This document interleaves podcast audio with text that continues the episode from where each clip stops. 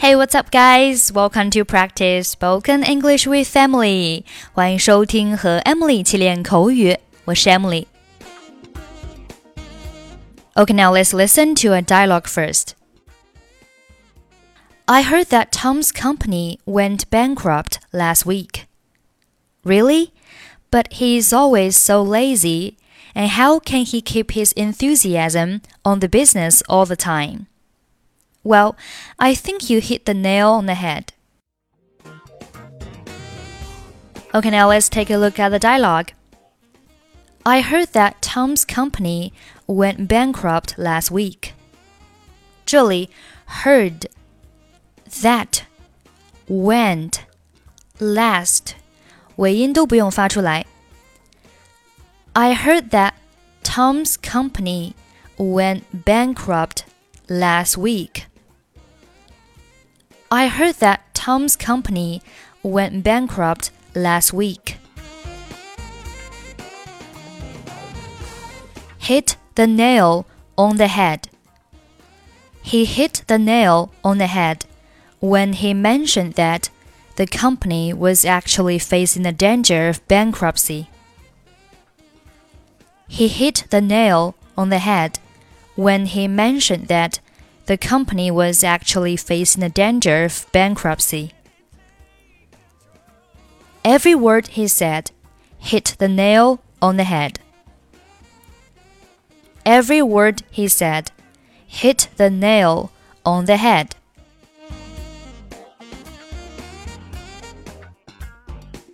Go bankrupt. The company went bankrupt because of its poor management. The company went bankrupt because of its poor management.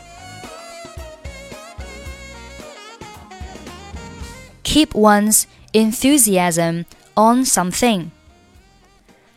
I have been keeping my enthusiasm on ballet teaching.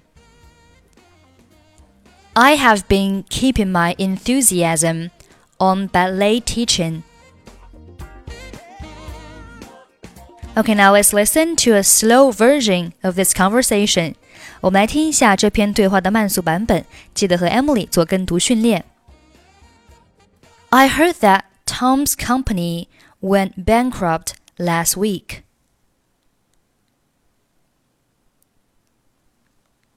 Really? But he is always so lazy, and how can he keep his enthusiasm on the business all the time.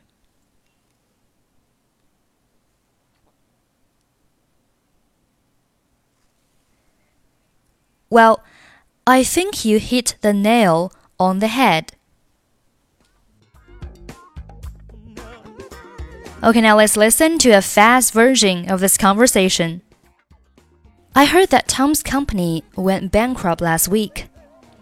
Really? But he is always so lazy.